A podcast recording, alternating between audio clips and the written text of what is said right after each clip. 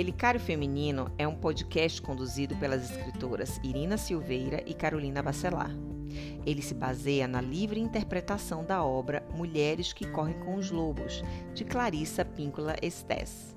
Aqui, as histórias funcionarão como medicamentos, numa espécie de farmácia literária. Cada capítulo é uma trilha para que mulheres encontrem seu eixo e exerçam, com propriedade e coragem, seu poder milenar e sua natureza selvagem feminina. Os capítulos do podcast são independentes e podem ser escutados sem uma ordem predefinida. No capítulo 3, intitulado Farejando os Fatos O Resgate da Intuição como Iniciação, conheceremos a história da vassaliça, Dividimos em duas partes o podcast do capítulo 3. Nessa segunda parte, conheceremos as cinco últimas tarefas que deverão ser realizadas por Vassalissa em prol do resgate da sua intuição. Servir o não racional, separar isso daquilo, perguntar sobre os mistérios, de pé nas quatro patas e reformular a sombra. Por fim, a Irina vai conversar um pouco conosco sobre o tema iniciação.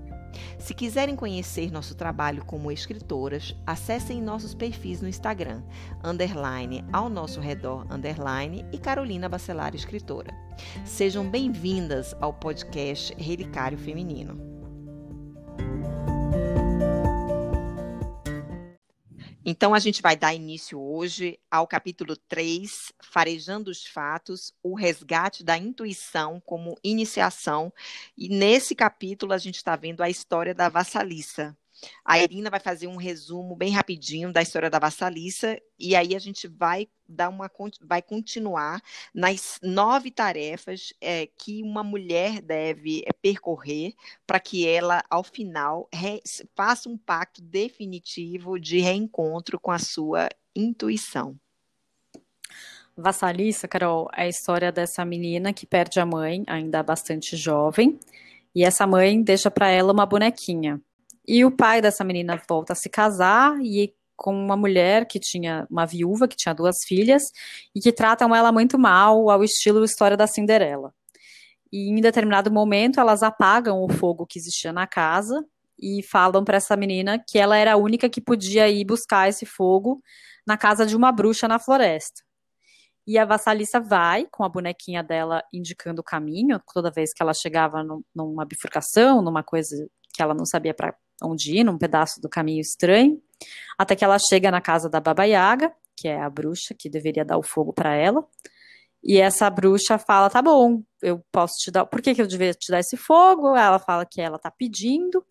Ela fala: tá bom, então você acertou a resposta, mas não é porque você acertou a resposta que eu vou deixar você embora assim. Você tem que cumprir umas tarefas. Aí ela passa uns trabalhos para vassalissa e que quem acaba, quem acaba fazendo os trabalhos são a bonequinha. A bonequinha fala, não, vai dar tudo certo, e faz os trabalhos durante a noite. Quando a vassalissa acorda, os trabalhos são feitos. E aí isso se repete uma vez, até que a, a Baba Yaga deixa ela embora e dá, um, dá uma caveira com fogo para a vassalissa voltar para casa.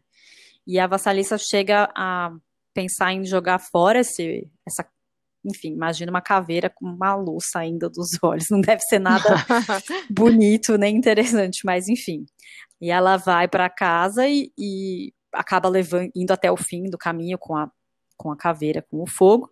E quando ela chega em casa, enfim, ela restitui o fogo da casa e tal, mas durante a noite essa caveira fica olhando para madrasta e para as filhas da madrasta e transforma as três em cinzas. E a história acaba aí, bem resumidamente. Isso. E no episódio anterior é, do podcast, nós vimos as quatro, primeiros, as quatro primeiras tarefas né, conduzidas é, por Vassalissa né, para tentar, então, no finalzinho, encontrar a sua, resgatar a sua intuição, na verdade. Né? Não é uma coisa que ela perdeu, ela só tem que reencontrar. Então, a primeira tarefa foi permitir a morte da mãe boa demais, que é justamente naquele momento em que a mãe dela morre. Né? Aí vamos para a segunda tarefa, que é denunciar desafiar a natureza sombria, que é quando ela enfrenta né, é, aquelas a madrasta e as filhas da madrasta, percebendo que existe uma maldade ali.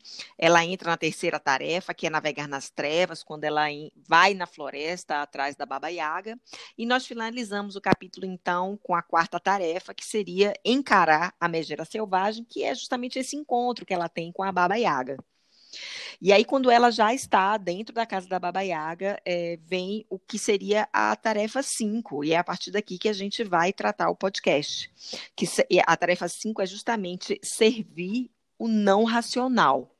Nós tínhamos falado, não é, Irina, é, no, no, no, podcast anterior, sobre essa característica é, não racional da figura da Baba Yaga, né, pela estranheza dela fisicamente, como de tudo aquilo que a rodeava, né, a casa esquisita, é, a quantidade de comida que ela consumia, é, várias coisas esquisitas aconteciam ali naquele ambiente.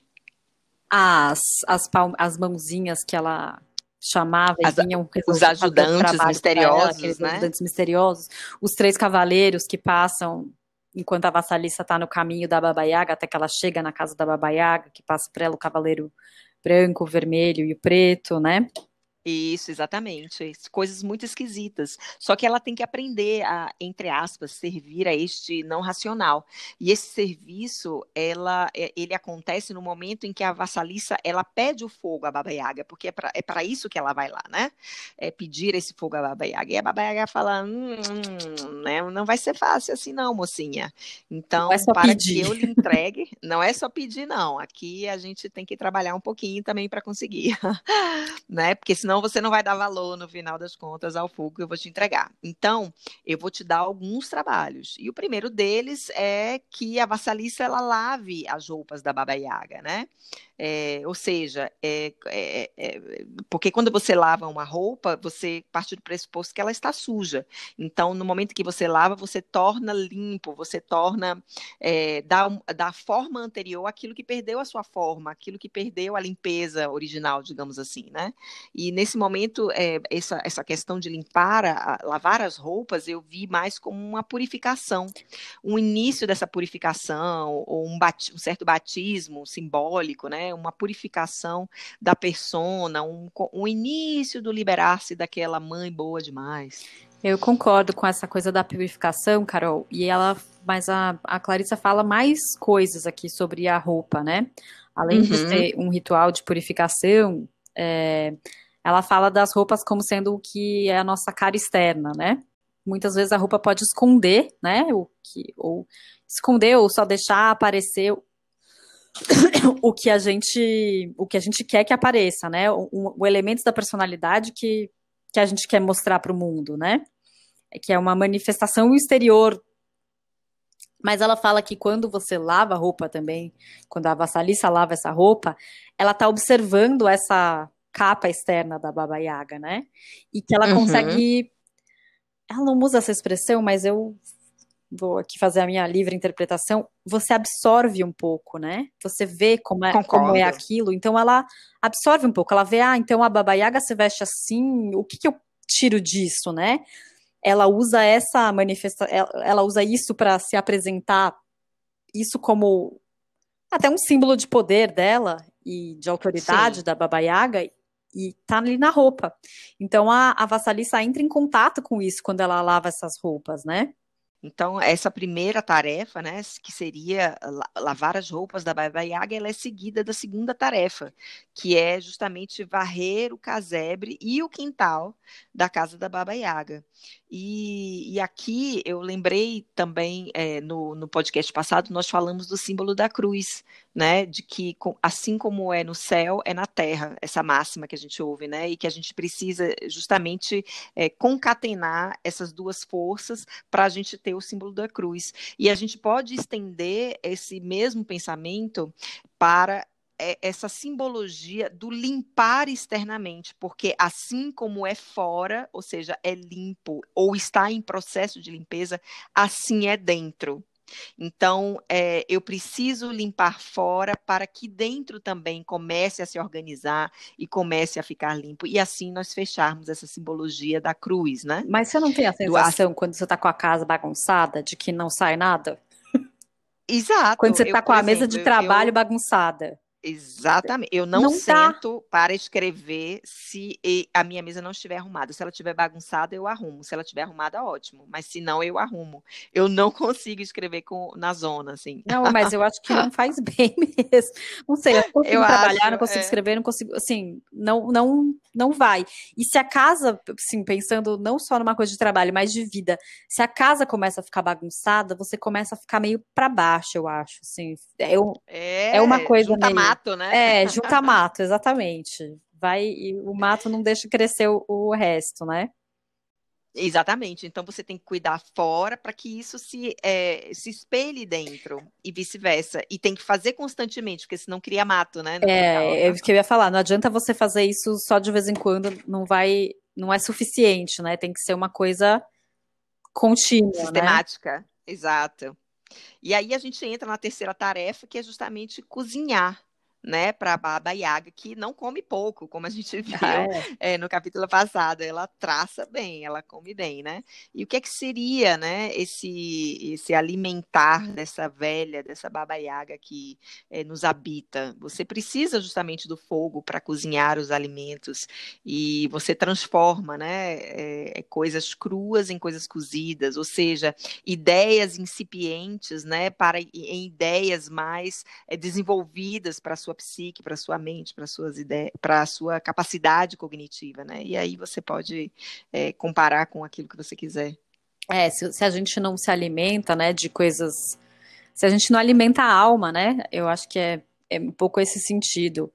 E isso pode ser com o que você quiser, né, Carol? Acho que cada um Exato. pode ser. O importante é, é acender a fogueira criativa. É, né? mas assim pode ser para cada um. Eu acho, assim, trazendo um pouco pro né? Pensando assim, ah, o que, que pode ser esse fogo, né? Sei lá, pode ser fazer uma caminhada, pode ser ler um livro, pode ser ouvir uma música, pode ser qualquer coisa, eu acho. Essa seja qualquer coisa que seja um meio que um tempo para você, mas não num sentido de, ai, não preciso de um tempo, não sei, é é um tempo mais profundo, sabe? Um tempo é um tempo particular. É, mesmo, é né? particular, né? porque cada um vai vai se alimentar com com alguma coisa, né? E aí você vai Exato. criando esse relacionamento é, com a com a sua mulher selvagem, enfim, com a seu Exato. eu selvagem, né?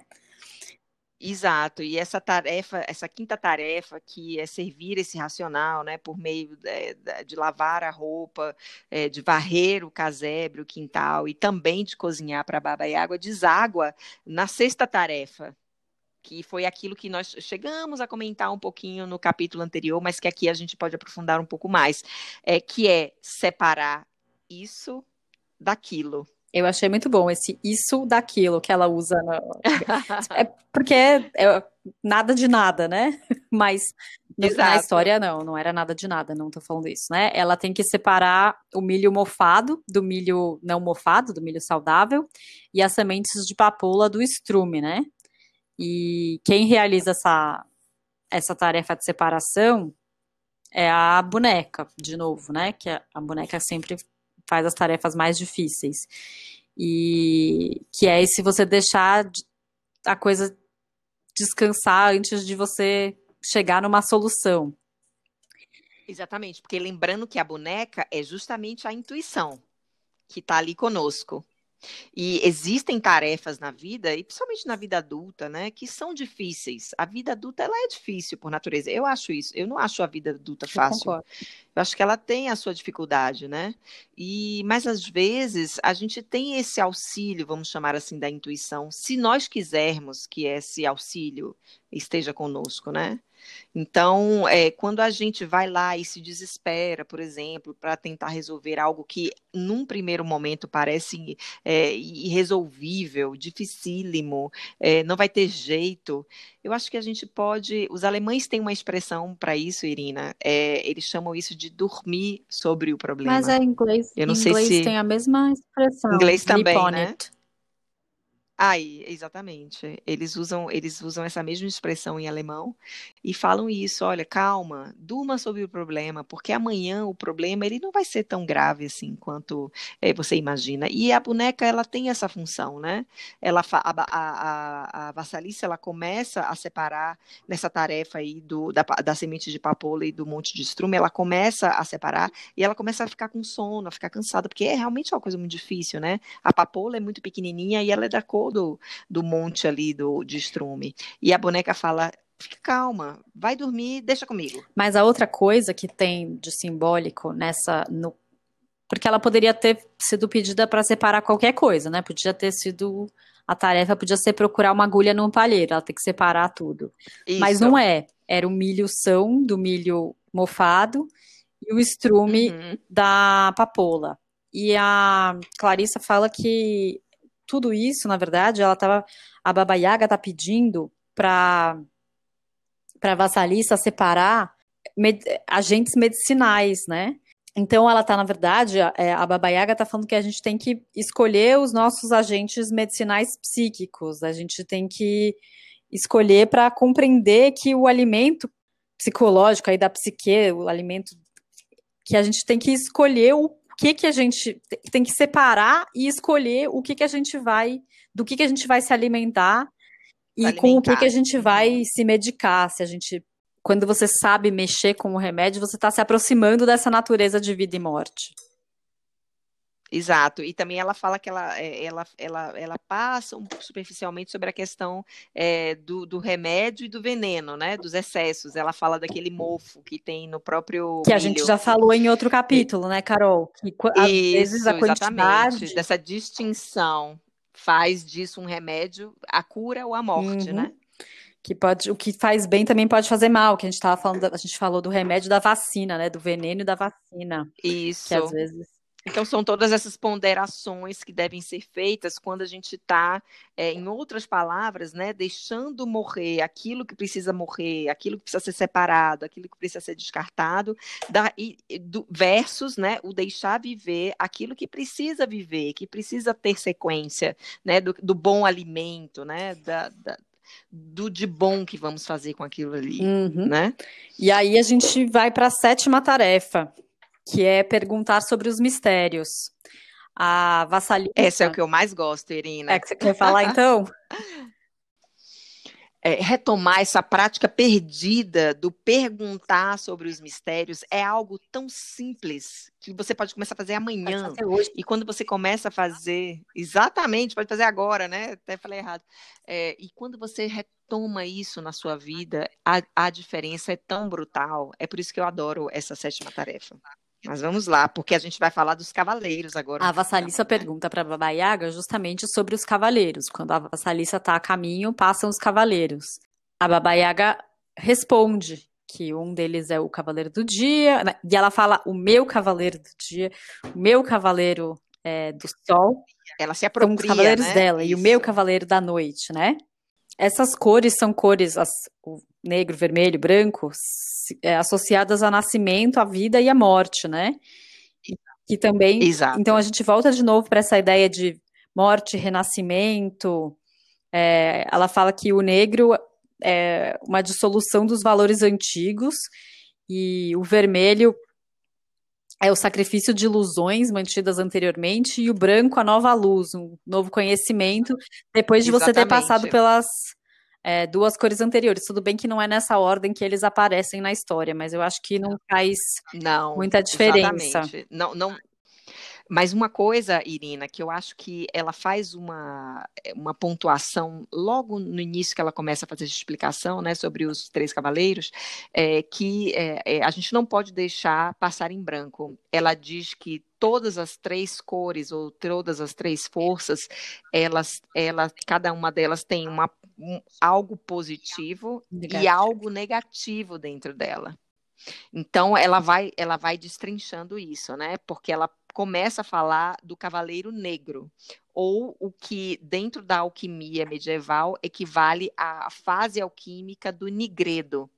Ela diz o seguinte, que o negro, ela é a cor do mundo dos mortos, mas ela também é um, essa, esse mundo dos mortos traz, traz colado a si uma promessa de mudança porque é justamente nessa fase alquímica que há uma dissolução de antigos valores, ou seja, é, é o momento em que aquela substância química é, entra numa dissolução de deixar de ser aquilo que ela era, para se tornar algo que é, somente no final do processo alquímico que nós vamos ter, nós vamos saber do que se trata. E aí ela entra falando do vermelho, do cavaleiro vermelho, que lá na alquimia seria a fase do rubedo. Ao mesmo tempo que o vermelho é a cor do sacrifício, é também a cor vibrante da vida, né? E simboliza esse sacrifício das ilusões que a gente mantém diante dos processos de mudança, né? Porque quando a gente está ali se transformando, ou seja, saindo de uma situação A, entrando para uma situação B, a gente tem um momento de limbo em que a gente olha para trás e pensa, às vezes a gente titubeia, né? Pô, será que eu, eh, será que eu estou fazendo a coisa certa ou não? Então, é aí que seria essa fase intermediária do rubedo, né? Na alquimia é uma fase onde o, o elemento químico recebe chama, uhum. né? E depois a gente entraria, então, é, no branco, né? Ou na fase alquímica do albedo, que a, o branco, ela diz que é a cor da novidade, né? É, que é a cor do, do da, da, alimentação por meio do, é, do, do leite materno. No entanto, também é a cor daquilo que perdeu a vitalidade. É a cor do morto. É aquilo que perdeu o, o rubro da vida. Então, é, significaria uma fase de latência ao conhecimento que, que aparece depois que a gente atravessa o nigredo e o rubedo. Né? Ela fala sobre aquela tábula rasa, né? Então, ou seja, é um momento de abertura para o novo entrar e a gente absorver aquele novo. Por isso ela fala desse contraponto de todas as três cores, né, com algo positivo que é intrínseco, mas algo também negativo que é intrínseco, né? Porque para a gente não cair naquela coisa de que o negro é, é ruim e o branco é o bom né? É, é, são, são é, existem dois contrapontos. Mas, Carol, acho que entra um pouco também no que a gente falou quando a gente estava falando do Barba Azul, que o Barba Azul, uhum. assim, era aquele carcereiro, mas que se você sabia usar aquela energia realizadora, né, se você conseguia converter aquilo, ele também podia ter uma, um aspecto positivo, né? Assim, então, acho Exato. que essa história, no começo, ela fala que de, nem tudo é o que parece ser, né? E Exatamente. eu acho que tudo é isso, tudo tem em si o bom e o, o, né, o positivo e o negativo, e as coisas não são necessariamente Exato. preto no branco, né? para fazer uma brincadeira aqui de novo com as cores. É, até porque as pessoas falam muito assim, ah, eu quero isso ou aquilo. É, é difícil você mostrar para a pessoa que você pode ter as duas coisas. Hum. Você pode ter um mal que é bom também. As pessoas têm uma dificuldade. E que a gente tem que lidar com as tipo nossas todas essas partes, né? O que a gente tem de bom e o que a gente tem de ruim. Ou a gente tem que aprender Acho que um pouco dessa desse processo de iniciação é você conseguir olhar para você mesma, saber o que você tem de bom, o que você tem de ruim, o que você tem de poderoso, o que você tem de fraco. É aceitar a, a coisa completa, né? A, o pacote todo. Exatamente. E não. Mas, exato. Mas é, nessa, nessa fase aqui, nessa tarefa 7, que é intitulada Perguntar sobre os Mistérios, é, eu acho que quando você pergunta é, sobre os mistérios, você quer enxergar ou em parte ou em totalidade a verdade, né? E ter acesso ao conhecimento. E eu acho que é por isso que ela fala das três fases alquímicas, porque é justamente essa fase de você estar diante do mistério e de desvendá-lo, encontrando algo ao final, que é muito diferente do que você tinha no início. E eu queria fazer um parêntese aqui nessa sétima tarefa para trazer é, uma história ah. que ela cita chamada Mulheres das Águas. Né? Ela diz o seguinte: que uma jovem né? Porém, com mãos de velhas, né? De velha, ela executava quatro funções na vida dela, né? A primeira delas era colocar o que ela chama de tuts, que seria é, escrito com T, U, trema, Z, né? Ou seria o fogo da alma, uma tradução mais livre disso aí, é, em patinhos de porcelana. Então, essa seria a sua primeira função, colocar esse fogo da alma nesses patinhos de porcelana. A segunda tarefa seria dar uma corda nas chaves, né? Que estavam acopladas nas costas dos patinhos, né? Como se desse corda para que eles ganhassem ganhassem vida. E a terceira tarefa seria é, quando essa chavinha, ela não conseguisse mais girar essa chavinha e esses patinhos se estraçalhavam, ela abanava então o seu avental na direção do céu para que as suas almas fossem Ela falava libertas, até de né, espantar né, as almas para o céu. Eu achei engraçado usar essa Isso. palavra. E aí ela Isso, começava exatamente. tudo de novo. E é a mesma coisa daquele ciclo de morte e vida, né, Carol? Que ela fala muito. Exatamente o, é, né, tem, as, tem horas que as coisas precisam morrer, precisam ficar para trás, para outras coisas, para coisas novas é, virem. Exatamente. É, é, essa é a quarta, justamente a quarta função, é começar esse ciclo, né? E o que eu achei interessante nessa tarefa do perguntar sobre o mistério é que você ter acesso à verdade traz para você uma responsabilidade. Então, é, eu acho que, assim como nessa história da mulher das águas, é, existe um propósito muito claro dessa mulher jovem com mãos de velha, né? Ou seja, a mulher sábia, né? É, no, e, e a, o propósito dela é ajudar né, é colocar o fogo na alma desses patinhos de porcelana, eu acho que eu tenho uma ideia de que todos nós, eu não sei se você concorda comigo, temos como propósito é, primordial auxiliar o outro e principalmente quando nós temos acesso ao mistério, ao que a, a quando a, verdade é desvelada para nós, a gente tem uma espécie de obrigação de auxiliar o outro. Como esse auxílio vai ser feito, aí já é individualmente, porque cada um tem dons e talentos próprios. Mas eu gostei muito dessa dessa, história, dessa analogia, dessa história, porque casa exatamente com aquilo que eu acredito que é o propósito né, do ser humano e de como nós faremos isso individualmente. Legal, Carol. Bem legal. Eu acho que tem mais uma coisa que eu queria falar dessa tarefa antes da gente passar para a oitava, que é aquela pergunta uhum. sobre os cavaleiros, mas ela não continua perguntando. E a Baba Yaga dá uma provocadinha nela, para ela perguntar mais. E a, e a bonequinha. É verdade. Né, eu fiquei imaginando uma boneca gritando: não, não, não, não! Mas ela só fica pulando no bolso. Isso tem a ver com também essa questão dos ciclos, né? De que tem coisas que você precisa saber uhum. num determinado momento e tem outras que você não precisa saber. E outras não. Que é um pouco aquilo que você falou sobre o herói, né? Que a arma secreta ou a arma, o superpoder, essa arma mágica a vai arma chegar mágica, quando ele estiver é. pronto. É. Eu acho que o conhecimento pode ser esse superpoder. Exato. Mas no momento errado ele não vai te servir de nada.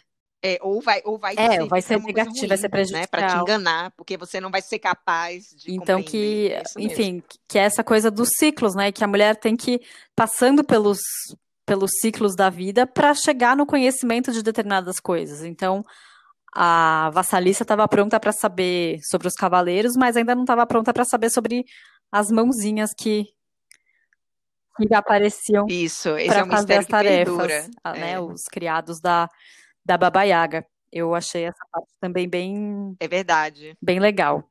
E após esse diálogo, né, delas duas, a gente entra então na oitava tarefa e penúltima, que é de pé nas quatro patas. É o nome. Eu acho que isso me remete à mulher uhum. lobo, assim, né? As quatro patas. E aquela lobo. coisa de você, você falou também... até de fincar o pé no chão, né? Ela e andar por si só, né? Exatamente. né? Toma aqui, vai lá. Ela, porque a Baba Yaga uhum. dá a uhum. caveira é o momento em que ela finalmente se satisfaz né, com as tarefas da vassaliça e diz a ela: Toma, menina, essa caveira aqui. E agora vai, toma seu é rumo isso? também.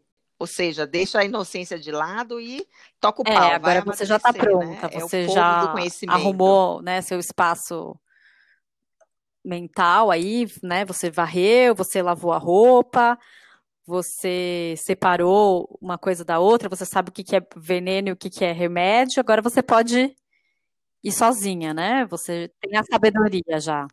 Exato. Isso, é, essa, essa tarefa, na verdade, ela é uma consequência, né, dos trabalhos anteriores. Por isso é de pé nas quatro patas, ou como você falou, essa coisa de fincar o pé na realidade, né? Deixar de ser inocente para ser uma mulher amadurecida, uma mulher madura, porque teve acesso, teve o direito de ter acesso a esse fogo do conhecimento que a Baba Yaga entrega para ela, né? E aí eu acho que esse é um trabalho mais, né, uma tarefa mais curtinha. A gente pode já ir para a próxima e última tarefa. Isso. Que é a nona tarefa, que é reformular a sombra.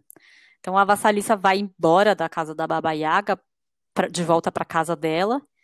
E ela, em algum momento, dá uma hesitada ali com a caveira. Ela olha para a caveira e fala: E aí, eu quero ficar com isso agora na mão? E ela pensa em jogar fora esse fogo. Ela pensa e assim, se você pensar, ela pensou em jogar fora a sabedoria, a própria visão dela. Mas é. porque você, quando você. Ela pensa em se desfazer dessa luz, porque ela está pensando também que essa sabedoria não é só positiva, né? A gente volta para aquilo que a Carol estava falando. Você, quando tem esse conhecimento de determinadas coisas sobre você mesma e sobre outras pessoas e sobre o mundo e sobre tudo, também te causa uma dor. Então é difícil você carregar essa caveira o tempo todo. Mas é melhor você ficar com a caveira. Exatamente, que é aquela história que muitas pessoas falam, né? Ah, quem é ignorante é feliz, né? Quem não ignorante no sentido de desconhecer alguma coisa, né? Mas eu não sei se é uma felicidade real ou é uma pseudo Porque você não sabe, né? né? Mas não é porque você não sabe que não existe, Exatamente. que não está acontecendo, que isso, e é porque a vida adulta é muito distante de não saber, né? De manter-se ignorante para tudo até o final da vida. Eu acho que isso, isso e a vida adulta são coisas eu que acho que tem casam. um pouco uma coisa de agora que você tá com a luz aí, com essa sabedoria, com esse fogo, você tem que fazer alguma coisa com ele. Então ela ela reacendeu o fogo aí, da, exatamente. Da, da vassaliça lá, devolveu o fogo para ela, mas agora você tem que fazer alguma coisa com isso, não é só para você ficar carregando esse negócio por aí, né? E aí o que eu acho que ela é, faz, exato. que não é ela, mas é que é a caveira, é, é fritar as, a, a, aquele trio é, perverso lá, maligno, que... Então ela reformula, né, e frita essa sombra. Exatamente, porque e tem um detalhe, ela quando ela volta para casa da madrasta, a madrasta informa ela que é, elas não conseguiram reacender o fogo. Isso é importante também. Ou seja, é aquele aspecto maligno, né? Quando, quando a gente não dá é, o fogo àquele aspecto maligno dentro de nós, ele ainda bem, ele não se reacende. É, eu acho que é assim, quando ela decide alimentar só a bonequinha, né? Só alimentar essa intuição e, e, alimentar a Baba Yaga, porque Exato. ela tá lá fazendo os trabalhos para Baba Yaga, ela faz a comida para Baba Yaga, não alimenta essa família ela tira o foco. Né, da, da madrasta, essa madrasta e essas duas meias irmãs aí, uhum. ela para de alimentar elas, ela mata elas, né? Ela vai deixar elas morrerem. E assim, a, a, caveira incandescente fica observando a madrasta e as filhas, e é assim que ela frita elas, né? Que ela transforma elas em cinzas. E a Clarissa se faz essa pergunta: será que a gente ficar só observando um aspecto negativo da nossa psique é suficiente para transformar ela em cinzas? E a resposta dela é que sim, que só da gente ficar, né, observando, com, olhando para aquilo, a gente consegue desidratar esses aspectos é, negativos. Exato, ou ressignificar, né? As pessoas têm falado muito dessa questão da ressignificação especialmente assim de coisas é, muito duras da nossa vida e como ressignificar alguns acontecimentos duros, vendo por um outro ponto de vista, vendo a partir de um ponto de vista dos envolvidos, por exemplo, né? A gente consegue literalmente dissolver aquela nódula, né? aquela, aquela nódoa que nos incomodou, às vezes, uhum. a vida inteira. E aí né? ela tá, enfim, ela fala que depois que você, né, você tem essa, essa luz esse fogo, você tem que fazer alguma coisa com ele, e aí ela fala que você tem que também se. Assim, ela, você, ela acaba, matou essa família, né? Ah, e tem uma coisa, eu ia falar outra coisa, mas eu lembrei Isso, que ela exato. fala assim, que a maturidade, né, da vassalista, ela não se despe... que a, a coisa da maturidade, mas de, do saber deixar ir, deixar morrer. Ela não se desesperou porque morreram as três. A história acaba tipo assim, ah, é, fritaram lá, viraram cinza e acabou. Não é com a vassalissa chorando a morte da madrasta que era má com ela, mas que pelo menos era a família que ela. Não, acabou. Fim. Um fim, É, isso, um acabou. fim Ela, brusco, ela né? sabia que aquilo tinha que ir embora, né? Que esse aspecto negativo tinha que ser deixado para trás. Então eu achei isso legal, mas a outra coisa que eu queria falar é que sobre um- ela fala de um Uhum. esgotamento de energia, né? Que a gente às vezes se cerca de Uhum. pessoas que não alimentam nossa energia na, na vida. E agora eu tô falando de uma coisa mais real, assim, né? De amigos, companheiro, vida prática, assim. Vida E aí ela prática. fala da- das Uhum. escolhas.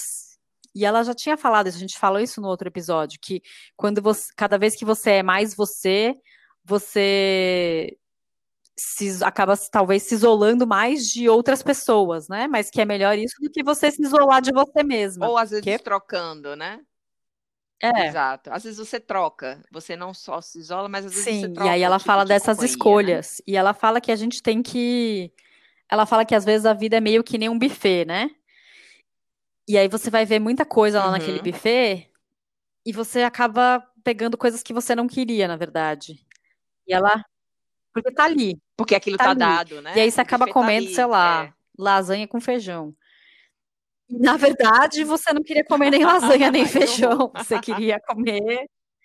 É, mas tava Mas é o lá que e, e tinha, era né? É bom, não é que era dado ruim, ali. era bom, tava bom, tava tudo bem, mas. E ela fala que a gente tem que se perguntar: é, eu tô com fome do quê, né? Sem olhar para o que tá fora, mas olhando para o que tá dentro. O que que tá me faltando? O que que eu tô precisando? É, eu tô precisando varrer ou tirar mato ou plantar? Eu acho que é um pouco isso, sabe? É, que ela tá querendo dizer nesse momento. Eu tô Uhum. pensando assim na vida prática, né? A gente tá falando de rituais, então assim, que Isso. rituais me fazem bem? Eu gosto de me vestir, colocar um chapéu bonito e pegar o trem para ir ver as vitrines em Chicago, que nem a mulher lá do capítulo do Barba Azul. Ou eu preciso passar um dia no meio da natureza. Eu acho que para cada uma a resposta vai ser diferente. Eu acho que é esse, esse, esse pode ser um primeiro final, né? Da gente convidar é, a quem está nos ouvindo a se perguntar isso. O que me faz bem? O que eu gosto de fazer? Porque a última pergunta dessa Uhum. sequência é: quem, quem sou eu? Né? Porque aí a gente, a gente entra naquela questão do propósito, né? Já que o propósito de todos é ajudar né, o outro, ainda que o outro seja uma única pessoa ou milhares e milhões de pessoas, mas é o é como eu vou fazer isso de, de uma maneira que é própria minha. Porque ajudar o outro, todo mundo vai ajudar, mas como é a minha Sim. própria maneira de fazer isso? Então, são essas perguntas que precisam ser feitas. E lá no início, nós, nós dissemos que, apesar do título ser é, o resgate da intuição como iniciação, a gente iria focar nesses nove passos é, trazidos aí pela autora do livro, pela Clarissa, sobre a questão da intuição, desse resgate da intuição, mas que a gente não iria deixar de mencionar no finalzinho essa questão da iniciação, não é, Irina? E você fez um estudo bem É, legal eu fui dar uma pesquisada, porque assim, eu acho que intuitivamente, fazendo uma brincadeira aí com o capítulo, todo mundo entende o que que é iniciação. Mas a gente não sabe, eu, enfim, eu gosto de saber assim a definição das coisas, o que que é iniciação. E eu vou ser bem sincera, eu não achei uma definição tão fechada de iniciação, porque eu não sei nem se é, existe, né? A Clarissa fala que a mulher iniciada é aquela mulher que usa os sentidos para encontrar a verdade nas coisas, para extrair né, o que tem de mais profundo das ideias, para enxergar o que tem que ser visto, para ver o que tem para ser conhecido, né, conhecer o que tem para ser conhecido, que são as, as guardiãs do fogo criativo. Mas isso não, não me diz, sim, isso me diz, tá, isso é uma mulher iniciada, mas o que, que é iniciação? E eu achei que a iniciação, eu encontrei, né, nessa minha pesquisa, que é um, pode ser um conjunto de práticas cerimoniais através das quais membros de um grupo ou sociedade adquirem novo status social. Também uma outra definição seria você usar agir contra instintos naturais para ser induzido em direção à consciência. Então eu acho que é uma dá para fazer uma mistura de tudo, né? Eu acho que a iniciação sempre envolve uma questão de morte Aham. simbólica e um renascimento. E eu fiquei pensando bastante, Carol, é, a iniciação, eu acho que ela acaba sendo um ritual, né? Um rito. Hum. E aí, quais são os rituais que a gente tem hoje em dia, né? Na, na nossa sociedade ocidental? Isso, os ritos que a gente tem, é, assim. É, é, e aí eu pensei, né? falando agora esse final, quando a gente estava fazendo essas perguntas, eu acho que os rituais hoje estão um pouco Aham. perdidos na nossa sociedade. Eu acho que a gente não tem muitos rituais, não existe uma educação, vamos dizer assim, porque os rituais, se você pensar em outras culturas, né, sei lá, sei, culturas que a gente chama de primitivas, mas que eu não sei se seria a melhor palavra para descrevê-las, que tem rituais. Ah, não, chega na idade tal, a pessoa tem que ficar sozinha na, na não sei aonde, fazer, a- tem tarefas a serem cumpridas, e a gente não tem isso, né? A gente vai para a escola e não tem uma educação, vamos dizer assim, da psique. E talvez seja o caso de cada um criar seus próprios rituais, né? Para se descobrir, para ir em Uhum. busca dessa consciência, para ir em busca dessa mulher selvagem, ou enfim, né? Esse, É, esse pra- entregar da Para bonequinha, procurar essa né? bonequinha, Tipo para assim. começar a Uhum. ouvir essa bonequinha, né? A bonequinha já tá com a gente desde sempre. Mas, ah, mas seria, mas seria somente para Que vão procurar um analista, que né? fazem, né? Não, Porque, exato, porque muitos não vão, e aí né? Muitos não eu têm vejo como acesso. Então, ainda, apesar imagina. da gente ter um pouco abandonado esses ritos de iniciação, a gente ainda associa a iniciação à cura, porque as pessoas vão procurar Uhum. análise geralmente não para cura, mas para resolver alguma questão, né? Para curar um problema, vamos dizer assim. E não como parte, não do, como parte processo. do E eu acho que processo, tem né? que ser um processo. E, eu, e aí eu fiquei pensando bastante sobre educação, sobre até como a gente muda os contos de fadas, né? Como a Chapeuzinho Vermelho, a gente quer matar o lobo Uhum. porque ele comeu a vovozinha. E na verdade, o Chapeuzinho tá precisando bater um papo com esse lobo e, e passar a sentir mais cheiros e, e ouvir melhor também. Isso é porque a gente acaba mudando para adequar ao nosso é, momento, é, ao, espírito do e nosso eu momento, acho que a né? gente fica aí um outro convite, então, para pensar nos rituais que a gente faz, nossos, que a gente poderia fazer. Poderia E estabelecer, até assim, eu não né? sei, eu não sou mãe, Carol, você é mãe, você pode falar melhor, mas talvez até para passar para frente, para criar novos ritos que Sim. talvez estejam fazendo falta na sociedade que a gente vive hoje. E Sim, eu aí eu já não sei como nisso. fazer isso, mas eu acho que talvez um começo seja dar um espaço para ele na nossa cabeça, né? Exatamente.